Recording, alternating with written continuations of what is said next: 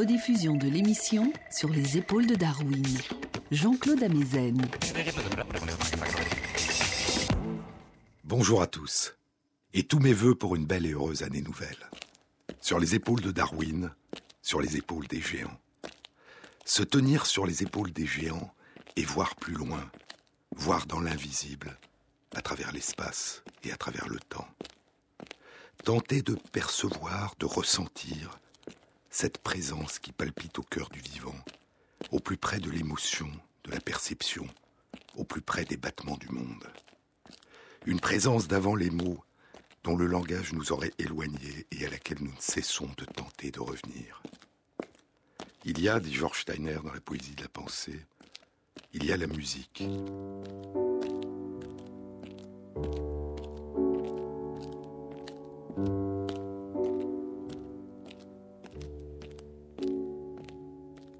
L'inépuisable signification de la musique qui défie toute traduction en mots. Et quand nous invoquons la signification de la musique et de la beauté sous toutes ses formes, nous procédons par des analogies, nous utilisons des métaphores. Une métaphora, dit Pascal Quignard, une métaphora est un voyage. Le mot métaphore en grec, dit Georges-Louis Borges, signifie transfert. Et pour Borges, l'inépuisable signification des récits, la signification même des récits réside dans la richesse des métaphores qu'ils évoquent. Le sens du récit est à trouver ailleurs que dans le récit. Un voyage à l'aide des mots, par-delà les mots, vers les territoires de l'émotion, de l'intuition, au plus près des battements du monde, là où nous tentons de déchiffrer une parole qui précède la parole humaine, une écriture qui précède l'écriture humaine. Voyez comme la nature est un livre ouvert, dit Goethe. Voyez comme la nature est un livre ouvert, incompris, mais compréhensible. Lire, dit Alberto Mangel, l'ami de Borges, lire, c'est beaucoup plus que lire l'écriture. L'astronome qui lit les cartes du ciel, les parents qui lisent sur le visage du bébé des signes de joie, de peur ou d'étonnement, le pêcheur qui lit les courants en plongeant une main dans l'eau, le fermier qui lit dans le ciel le temps qu'il va faire demain, tous partagent avec le lecteur de livres l'art de déchiffrer et de traduire des signes. Dans chaque cas, c'est le lecteur qui lit le sens, qui accorde ou reconnaît à un objet, à un lieu ou à un événement une certaine lisibilité, une signification. Tous, nous nous lisons nous-mêmes et nous lisons le monde qui nous entoure.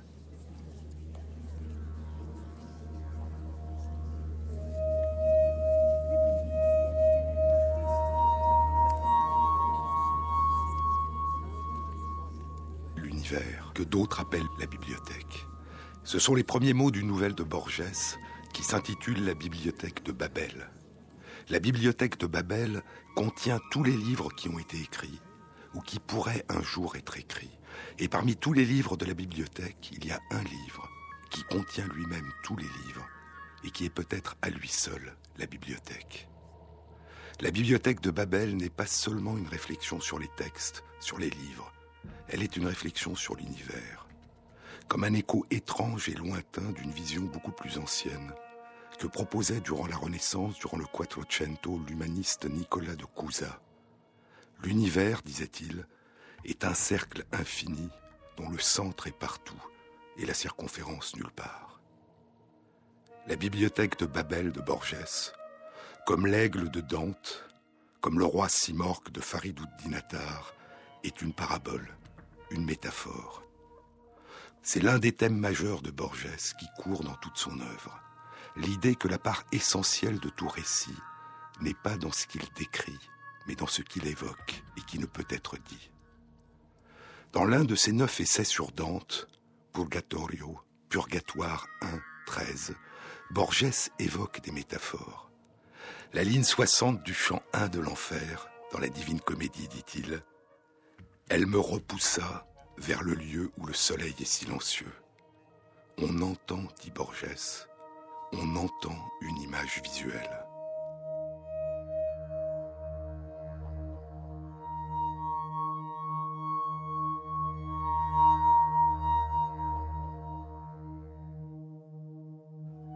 Les mélodies hébreux de Byron, poursuit Borges, j'ai découvert un artifice semblable. Elle marche en beauté comme la nuit. Pour accepter cette phrase, dit Borges, le lecteur doit imaginer une grande femme sombre qui marche comme la nuit, comme la nuit qui elle-même est une grande femme sombre qui marche comme la nuit, et ainsi de suite, à l'infini. Baudelaire, poursuit Borges, Baudelaire écrit dans Recueillement Entends ma chère, entends la douce nuit qui marche. Et pourtant, la marche silencieuse de la nuit ne devrait pas pouvoir être entendue.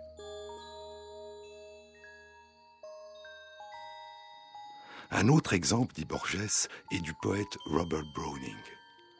Ô amour lyrique, à moitié ange et à moitié oiseau.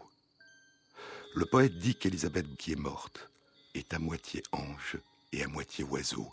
Mais un ange est déjà à moitié oiseau, dit Borges. Et ainsi, une subdivision est proposée qui semble ne jamais finir. Des reflets sans fin, une fractale, une mise en abîme, un voyage, une métaphore.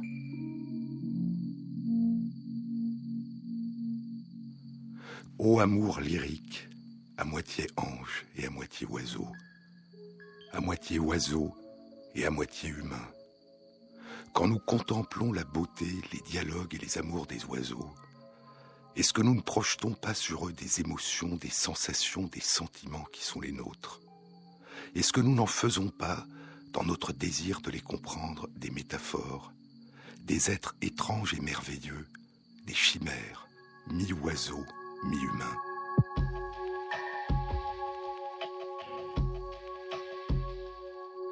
Je vous ai parlé durant ces dernières semaines des prodiges de beauté et de talent que déploient les oiseaux à la saison des amours pour séduire leurs belles. En groupe, devant les spectatrices réunies sur des branches, ou sur leur territoire que viennent visiter les damoiselles. Les chants et les tris élaborés par les moineaux du Japon et tant d'autres oiseaux, leurs règles de syntaxe, leur architecture grammaticale et musicale, leurs dialectes provinciaux, les parades des prétendants qui mettent en valeur les couleurs de leur plumage, leurs reflets irisés, auxquels se surimposent souvent les couleurs ultraviolettes qui nous sont invisibles. Il y a aussi les 150 ocelles de couleurs irisées que les pans déploient autour d'eux en faisant la roue. Et les acrobaties aériennes des colibris d'Anna, à la tête et la gorge d'un rose rouge vif et irisé, leur plongeon devant leur belle, leur plongeon de 40 mètres dans le vide, à la vitesse de 20 mètres par seconde et le chant qui surgit alors de leurs plumes que fait vibrer le vent. Il y a les étranges mouvements de pendule, pattes sur la branche et le corps qui bascule en avant, la révérence devant leur dame que font les Oropendelas Montezuma d'Amérique du Sud. Au plumage brun-noir, à la queue jaune vif et au bec noir avec une pointe rouge-orange, les Oropendolas Montezuma qui à chaque bascule, à chaque révérence, entonnent leur chant étrange. Et il y a les étonnantes et merveilleuses tonnelles et les splendides jardins que construisent les oiseaux jardiniers. Ces paysagistes, peintres et architectes d'Australie. Ces jardins qu'ils construisent durant toute l'année et dans lesquels, quand vient la saison des amours, ils deviennent troubadours, chantant et paradant devant les belles qui les visitent. Les jardins bleus des jardiniers satinés, et les jardins gris parsemés de roses, de rouges, d'oranges et de verts, les jardins à la perspective forcée, les jardins aux illusions d'optique, des jardiniers à. Les damoiselles semblent répondre à ce que nous appelons la beauté. Mais ressentent-elles cette beauté? Ressentent-elles ce que Darwin appelait une émotion esthétique? Sont-elles émues par ce qui les séduit?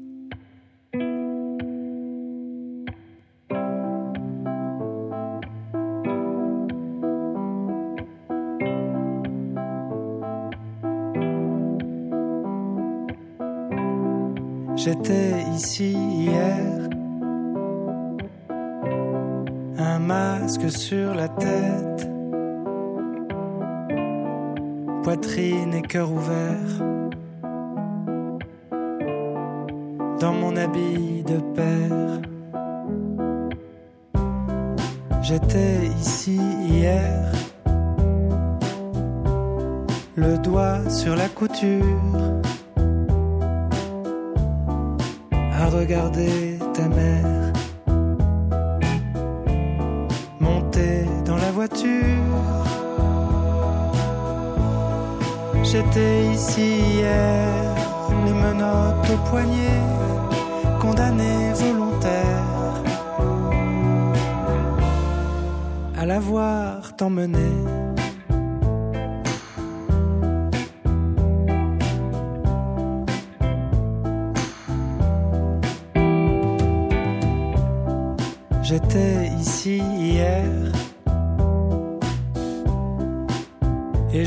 Bougé. Les ongles rongés, ma langue avalée. J'étais ici hier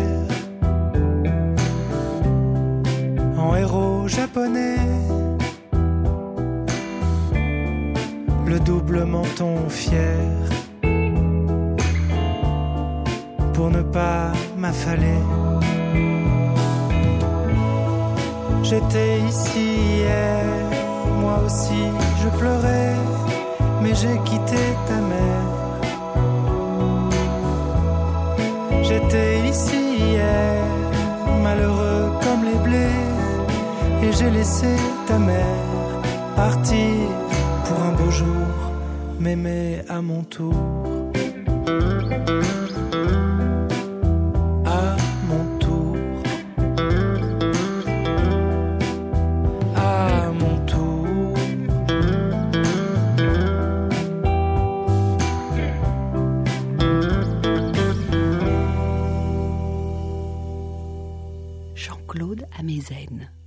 Les damoiselles ressentent-elles une émotion esthétique? Sont-elles émues par ce qui les séduit? Cela peut sembler une question étrange, mais c'est une question à laquelle Darwin attachait une extrême importance. Et il a développé sa réponse il y a 140 ans dans ses deux grands livres, où il insistait sur l'importance des émotions et du partage des émotions chez les mammifères et les oiseaux. La généalogie de l'homme et l'expression des émotions chez l'animal et l'homme. Il y recherchait, chez les mammifères et les oiseaux, les reflets, les traces, les prémices de ce qui nous a rendus humains. Et à la racine de la coopération, de la sympathie, de ce que nous appelons aujourd'hui l'empathie, du souci de l'autre, à la racine de la subjectivité et de l'intersubjectivité, de ce que le philosophe Martin Buber, un demi-siècle plus tard, appellera notre capacité à nous vivre comme un jeu qui dit tu et qui attend qu'un autre jeu lui dise tu pour bâtir un nous.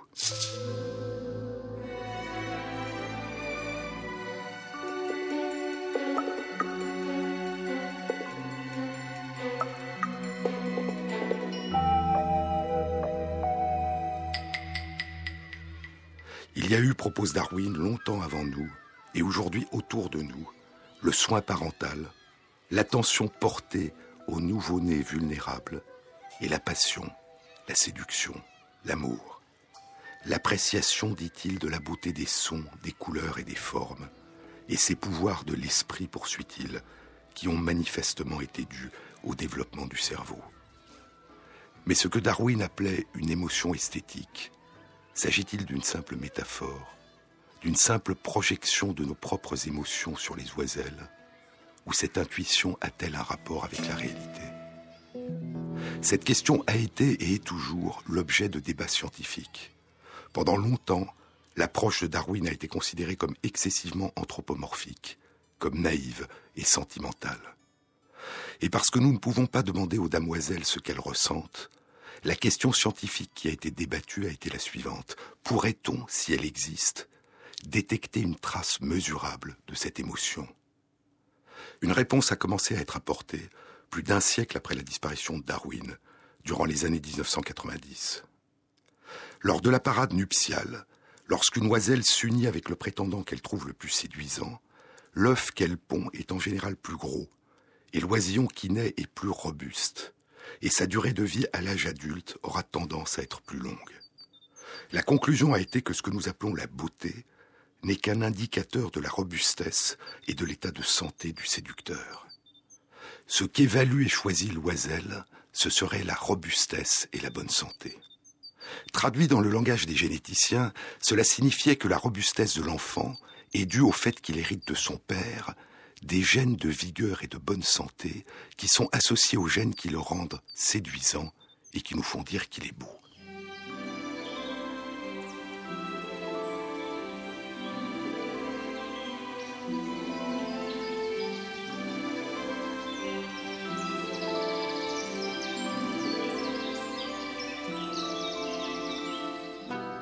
La beauté ne serait qu'un indice.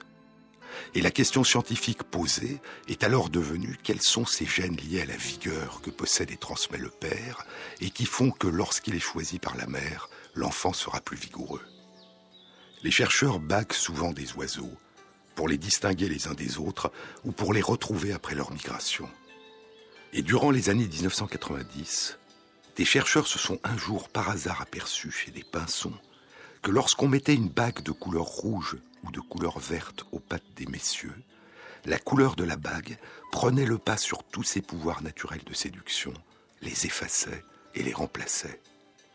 Indépendamment de la beauté de son chant, de son plumage, de sa parade, les dames, quand on leur laissait la possibilité de choisir, choisissaient toujours un prétendant qui portait une bague rouge, aux dépens de tous ceux qui portaient une bague verte. Et soudain, pour la première fois, il devenait possible de poser une question entièrement nouvelle, qu'il avait été impossible à poser jusque-là. Indépendamment des gènes que possède le prétendant, indépendamment du fait qu'il soit naturellement séduisant ou pas, très beau ou pas, quelle pourrait être la conséquence sur l'oisillon qui naîtra de l'union du fait que la damoiselle ait trouvé son prétendant séduisant? Est-ce que le simple fait que l'oiselle soit séduite, que son cœur chavire, pourrait avoir une incidence sur l'oisillon.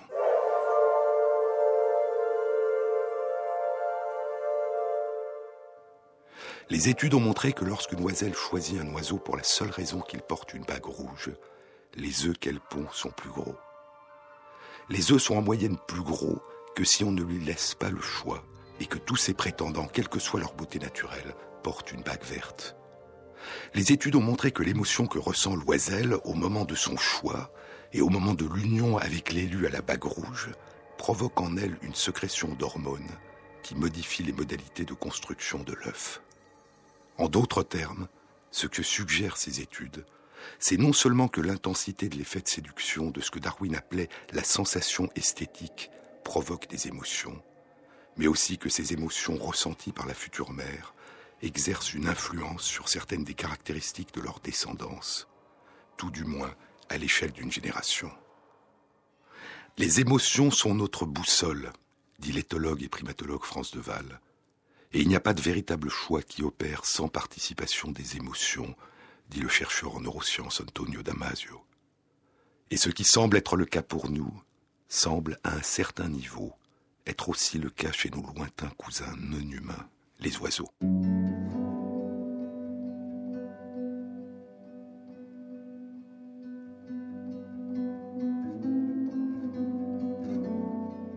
rediffusion de l'émission Sur les épaules de Darwin sur France Inter.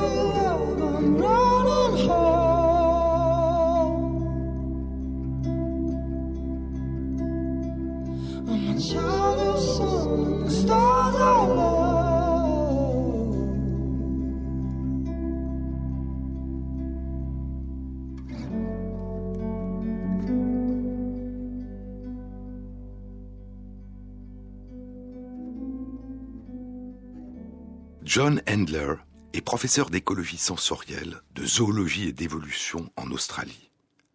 Il explore depuis quelques années la perception de ce que Darwin appelait la sensation esthétique, la sensation de beauté. Qu'est-ce qui fait que certaines couleurs sont perçues comme plus attirantes et plus séduisantes? Quels sont les effets des émotions que suscitent ces couleurs sur les variations de ces couleurs à travers les générations? Puis Handler après avoir étudié la réponse à la perception sensorielle des couleurs dans l'évolution des comportements et des choix impliqués dans la séduction, a commencé récemment, je vous en ai parlé il y a deux semaines, à s'intéresser aux œuvres en trompe-l'œil que construisent les oiseaux jardiniers d'Australie pour y séduire de leurs chants et de leurs parades les dames qui viennent les regarder.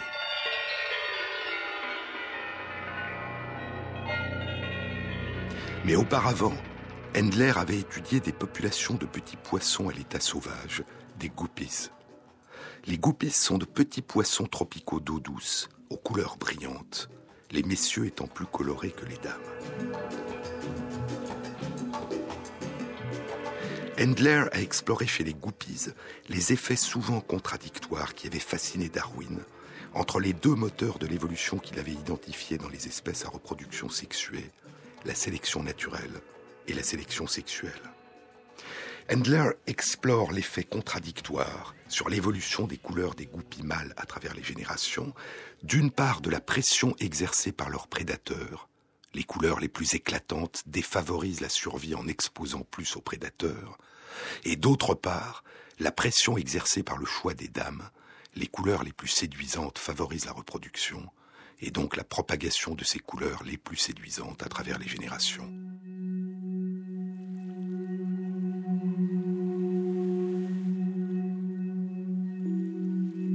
Et Handler montre que les variations locales des couleurs des guppies dépendent pour partie des variations locales dans la nature des prédateurs présents dans leur environnement et de leur perception des couleurs et de leur réponse à ces couleurs. Le champ des variations des couleurs des guppies, de génération en génération, dépendrait donc d'un compromis entre deux contraintes contradictoires. Entre les couleurs qui séduisent le plus leurs futures compagnes et les couleurs qui attirent le plus, pour une toute autre raison, leurs prédateurs. C'est une des déclinaisons de la question très générale qui avait fasciné Darwin et qui peut être formulée de la manière suivante. Y a-t-il un coût au pouvoir de séduction? Et ce coût exerce-t-il une contrainte sur l'évolution du pouvoir de séduction? Limite-t-il l'évolution du pouvoir de séduction? La visibilité par les prédateurs des couleurs éclatantes est l'un des exemples de telles contraintes et le développement chez de nombreux oiseaux de parures limitées aux couleurs ultraviolettes est l'un des exemples d'un mécanisme d'échappement aux prédateurs mammifères qui ne perçoivent pas les ultraviolets. Mais il y a aussi l'éclat des champs et des parades et des acrobaties et des jardins. Le fait que les tonnelles et les jardins des oiseaux jardiniers d'Australie soient souvent construits sous des branchages des forêts ou des racines des mangroves est probablement là encore un compromis entre l'éclat de leur beauté et une moins grande visibilité.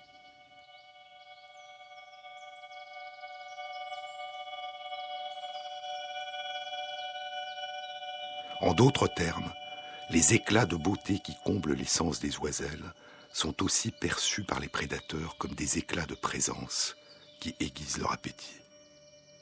Mais la capacité de perception des instruments de séduction par les prédateurs n'est pas la seule contrainte certains de ces instruments de séduction peuvent, par eux-mêmes, devenir des handicaps encombrants pour le séducteur durant sa vie courante lorsqu'il cherche à se nourrir ou lorsqu'il doit soudain fuir devant un prédateur. Chez les oiseaux de nombreuses espèces, l'un des atours qui séduit les damoiselles est la longueur des plumes de la queue de leurs prétendants. C'est le cas par exemple des colibris d'Anna, Calypte anna, dont le vent fait chanter les plumes de derrière pendant leurs acrobaties aériennes. Et des chercheurs américains se sont demandé si l'un des facteurs limitant l'évolution de plumes de plus en plus longues, de plus en plus séduisantes, pourrait être une gêne pour le vol de ces oiseaux ou pour les dépenses énergétiques pendant leur vol. Ce vol étrange des colibris, 20 à 70 battements d'ailes par seconde, alors qu'ils sont immobiles, à côté d'une fleur, sortant leur longue langue fine de leur long bec fin et plongeant leur langue dans la fleur pour en tirer le nectar dont ils se nourrissent. Les résultats de l'étude ont été publiés en 2009 dans les comptes rendus de l'Académie royale de Grande-Bretagne. Les colibris d'Anna ont des plumes de queue relativement courtes. Leur longueur varie autour d'une longueur moyenne de 3 cm. Les colibris à tête noire, Trochilus polytmus, qui sont d'un magnifique vert irisé, leur bec est long et fin et rouge, le sommet de leur tête, leurs ailes et leur queue sont noirs. Ce sont les colibris qui ont les plumes de queue les plus longues, une longueur moyenne de près de 20 cm, beaucoup plus longues que leur corps et plus de six fois plus longues que les plumes de queue des colibris d'Anna. Les chercheurs ont artificiellement collé quelques longues plumes de colibris à tête noire aux plumes de la queue des colibris d'Anna. Les colibris d'Anna pèsent en moyenne 4 grammes. Ces plumes supplémentaires pesaient 20 mg, c'est-à-dire un surpoids de moins de 0,5% par rapport au poids de leur corps. Et les chercheurs ont fait voler les colibris d'Anna contre le vent dans une soufflerie. Ils ont mesuré la vitesse maximale à laquelle ils pouvaient voler contre le vent et leurs dépenses énergétiques pendant le vol. La présence de ces plumes d'une longueur gigantesque par rapport aux variations habituelles de longueur des plumes chez les messieurs colibris d'Anna a entraîné une surconsommation d'énergie à vitesse de vol maximale de 11% en moyenne et n'a réduit la vitesse maximale du vol que de 3,5% en moyenne.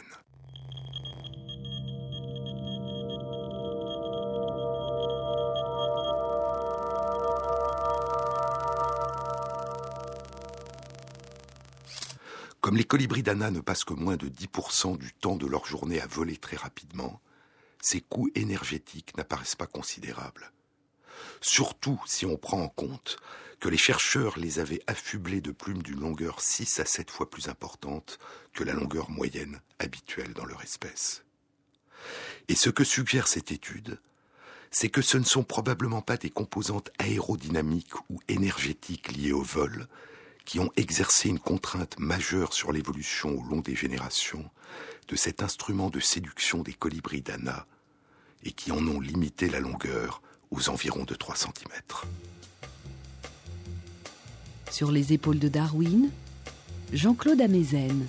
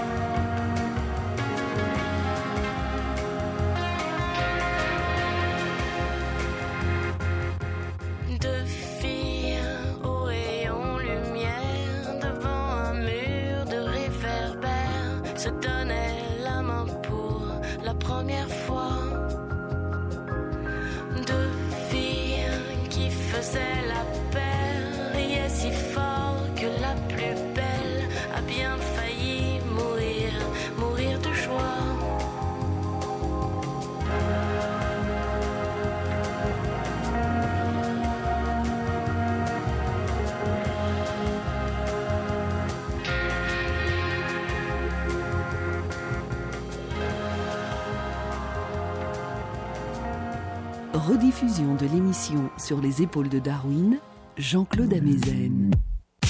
La longueur maximale de ces plumes de derrière varie énormément entre différentes familles et espèces d'oiseaux.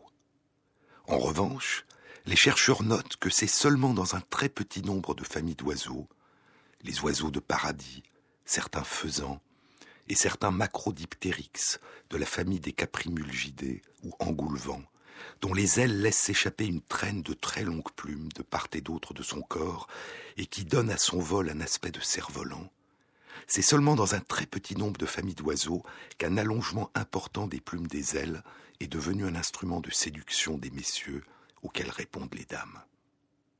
Il se pourrait donc que les contraintes aérodynamiques et énergétiques liées à l'allongement des plumes des ailes soient beaucoup plus importantes. Et il est possible que l'extraordinaire diversité chez les oiseaux dans les formes et la longueur du plumage de leur queue ait pu d'autant plus se développer et jouer un rôle dans la séduction que leur effet sur le vol était relativement peu handicapant.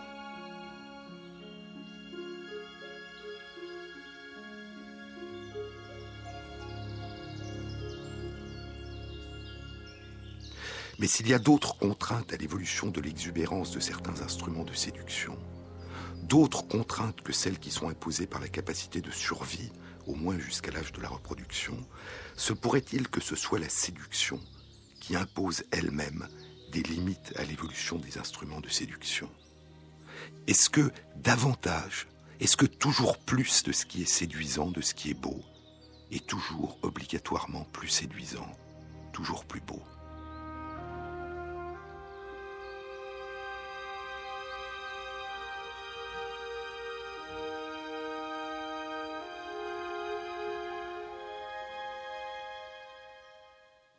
Souvenez-vous, je vous en ai déjà parlé, un article publié en 1972 dans la revue Science par le prix Nobel de physique Philip Anderson.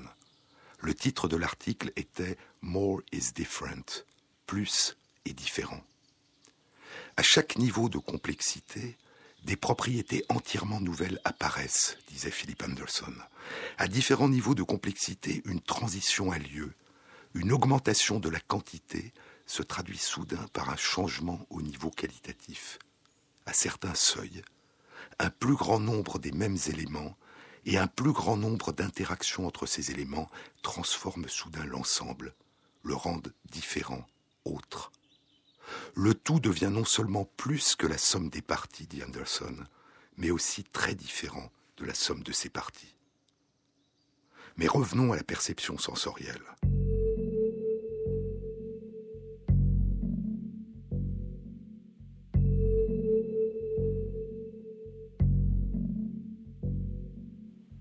Il n'existe pas d'instrument de séduction en tant que tel. Et instrument de séduction, ce qui séduit des dames. Et la question qu'ont posée certains chercheurs est la suivante. Est-ce que toujours plus de ce que les dames trouvent séduisant exerce forcément un effet toujours plus séduisant sur les dames? Il y a des limites évidentes qui sont les limites, les contraintes imposées par l'évolution du champ des perceptions sensorielles. Si Noiselle, par exemple, est sensible au son aigu, au charme du chant d'un soprano, toujours plus aigu, finira par passer dans les ultrasons et deviendra à un moment inaudible. Le spectre des fréquences sonores entendues délimite le champ de la séduction.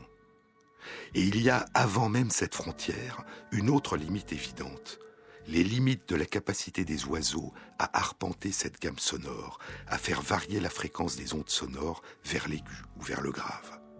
Ces deux contraintes, de la part de celui qui produit le chant et de la part de celle qui l'entend, délimitent les frontières au-delà desquelles plus se transforme paradoxalement en rien. Mais même lorsque le toujours plus ne s'échappe pas du champ des capacités de perception sensorielle, le plus sera perçu différemment, autrement. Est-ce que l'une des contraintes qui pourrait freiner, pendant de longues périodes, le développement sans fin de certains instruments de séduction ne pourrait pas être le fait qu'au-delà d'un certain seuil, leur capacité de séduction s'appauvrit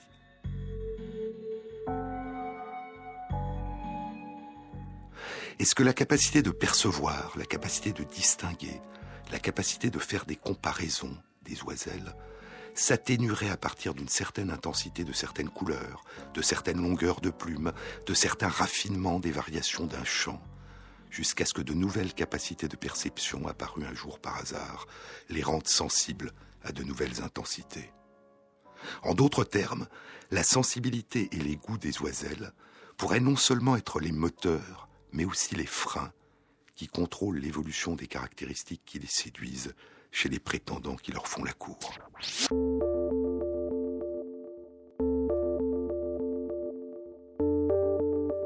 D'une manière très générale, quand un signal émis est plus intense qu'un autre, l'importance des effets respectifs de chacun des deux signaux ne dépendra pas simplement de la différence d'intensité que nous pouvons mesurer objectivement à l'aide de nos instruments techniques, l'importance de leur effet respectif dépendra des capacités de distinction sensorielle de celle qui le perçoit.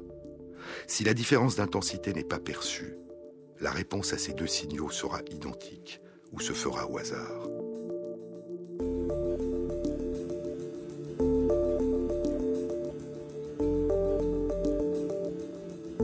Il semble y avoir dans le domaine de la perception sensorielle une contrainte de nature très générale qui a reçu le nom de loi de Weber.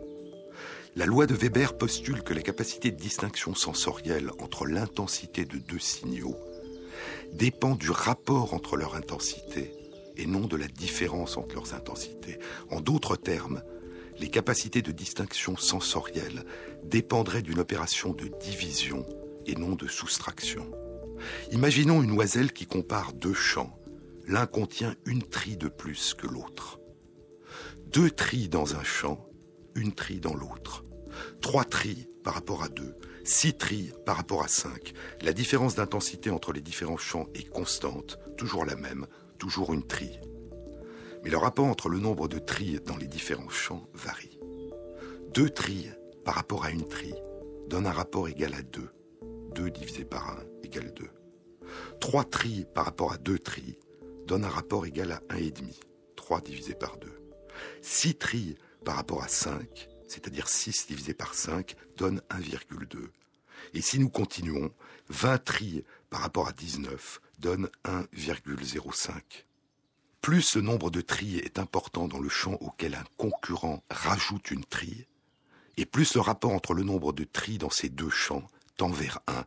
C'est-à-dire que les deux champs sur ce plan tendent à devenir identiques, à être indistinguables l'un de l'autre, par celle qui les entend.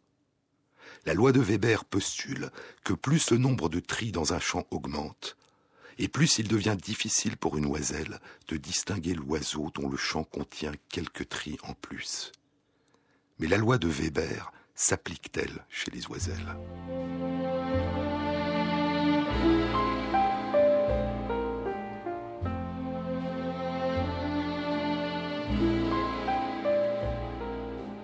Get thee behind me, Satan.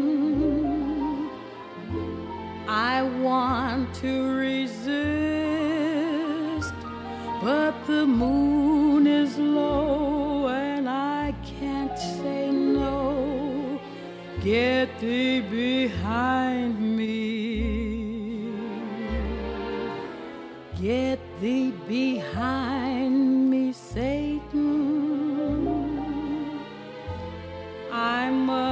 mustn't be kissed,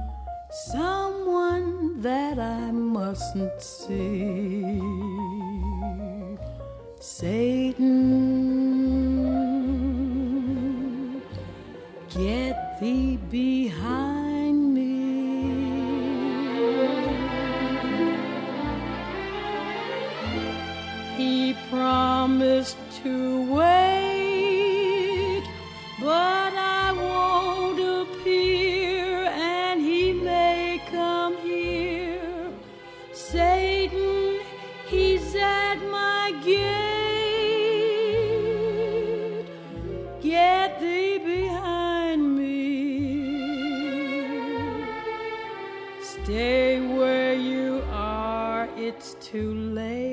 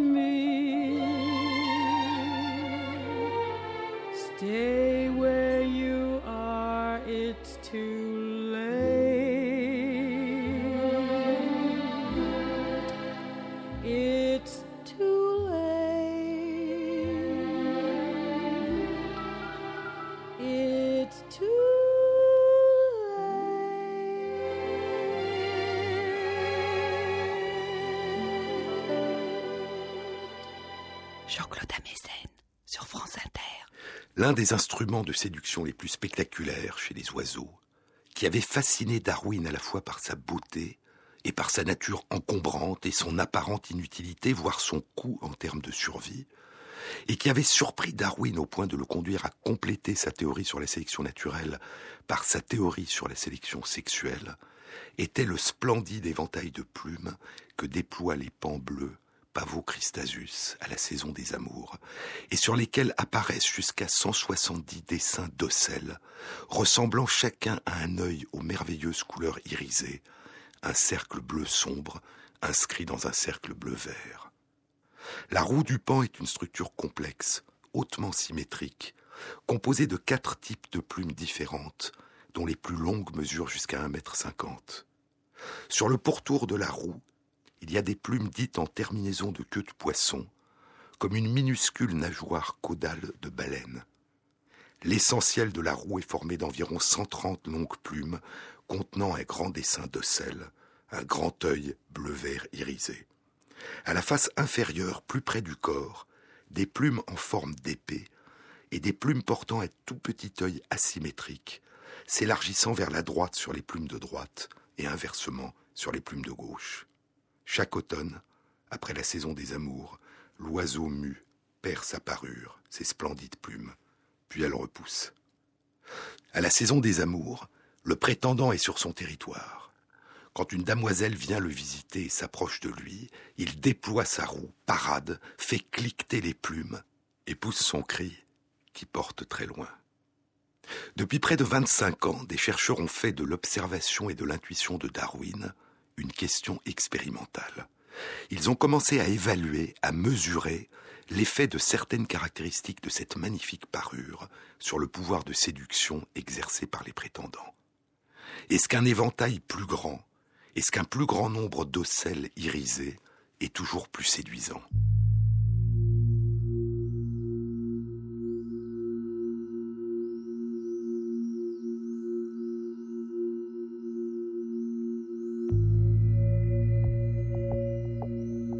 Plusieurs publications, réalisées notamment par un groupe de chercheurs anglais et par un groupe de chercheurs français, ont suggéré que oui, Mais en 2008, une étude d'un groupe japonais suggère au contraire qu'il n'y aurait aucune relation entre le nombre d'ocelles et le pouvoir de séduction du prétendant. L'étude la plus complète à ce jour, publiée il y a un an, en avril 2011, dans la revue Animal Behavior, donne une réponse intermédiaire. Pour des prétendants dont la roue révèle entre 140 et 170 ocelles, le succès ne dépend pas du nombre d'ocelles, ni de la longueur des plumes. C'est seulement en dessous de ce seuil, en dessous de 140 ocelles, que leur séduction diminue. Il y a au moins deux explications possibles. La première, conforme à la loi de Weber, serait que même si l'oiselle percevait exactement le nombre d'ocelles, elle ne commencerait à y être sensible qu'à partir d'une différence de plus de 18%, c'est-à-dire moins de 140 ocelles par rapport à celui qui en présenterait 170. Mais l'autre possibilité, évoquée par les auteurs de l'étude, est que les oiselles sont sensibles à une combinaison, à un ensemble, à un mélange, à un tout dont l'intensité est différente de la somme des intensités de chacun des éléments de séduction. Comme de longs échos qui de loin se confondent, dit Baudelaire, dans une ténébreuse et profonde unité, vaste comme la nuit et comme la clarté, les parfums, les couleurs et les sons se répondent. Ce que son contemporain Darwin exprimait il y a 140 ans en disant Il n'est pas nécessaire de supposer que la panne admire chaque détail de la merveilleuse traîne du pan. Elle est probablement seulement saisie par l'effet de beauté globale. Mais, ajoutait-il, nous ne pouvons en être certains.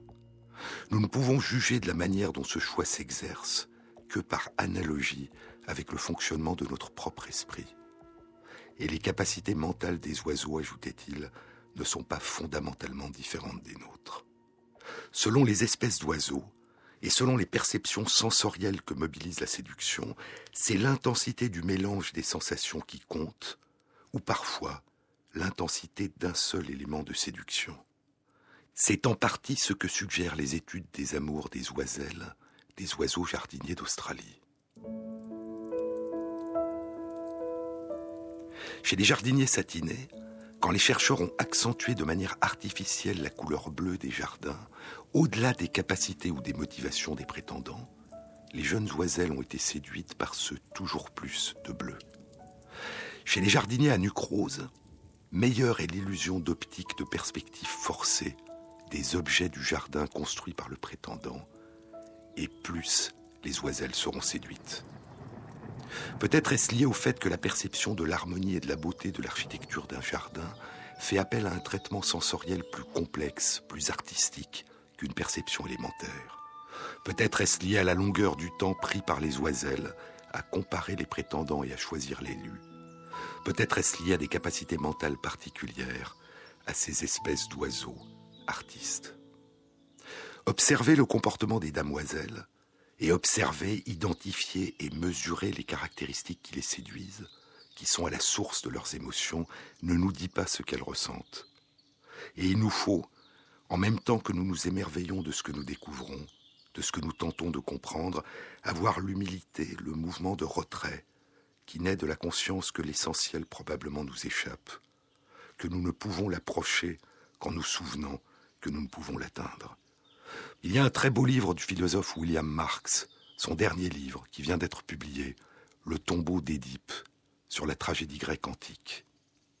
Le livre débute par une métaphore, par le rappel d'une nouvelle de Borges. Dans l'une de ses nouvelles les plus célèbres, écrit William Marx, Georges-Louis Borges décrit l'impuissance du philosophe Averroès à saisir la signification des deux mots principaux de la poétique d'Aristote, comédie et tragédie. Le théâtre, en effet, n'existe pas dans la civilisation arabe du XIIe siècle. Averroès n'en a jamais vu. Il en ignore tout. Échec assez cruel, s'il ne s'y ajoutait une ironie particulière. Dans la cour de la maison, des enfants s'amusent à imiter les adultes. Le philosophe les observe pour se distraire, sans jamais soupçonner qu'il a devant lui l'objet de sa quête. Le secret de la comédie se trouve sous ses yeux, et il ne le voit pas. Face à la tragédie grecque, dit William Marx, face à la tragédie grecque, nous sommes tous des Averroès, privés de la connaissance de notre ignorance, le philosophe arabe savait au moins qu'il ne savait pas. Nous, nous croyons connaître la tragédie antique. Il faut donc se défaire des idées reçues, poursuit-il, se lancer dans une entreprise de défamiliarisation, apprendre ce que la tragédie n'est pas, l'approcher par le vide, l'expliquer, le paradoxe n'est qu'apparent, par le mystère. Laisser à l'inexplicable sa part, et ainsi en apprendre davantage sur nous, par ce qui n'est pas nous. Et ce qui vaut quand nous tentons de saisir ce que ressentaient les spectateurs des tragédies de Sophocle, d'Échille et d'Euripide, dont nous séparent 2400 ans d'histoire humaine, vaut aussi quand nous tentons de saisir ce que ressentent ces lointains cousins, dont nous séparent près de 300 millions d'années de généalogie distincte, ces oiseaux dont les chants, les vols, les couleurs, les dialogues, les amours, la tendresse et les émotions nous éblouissent et nous émeuvent. Et peut-être qu'en essayant d'en apprendre plus sur eux, nous en apprenons davantage sur nous que sur eux.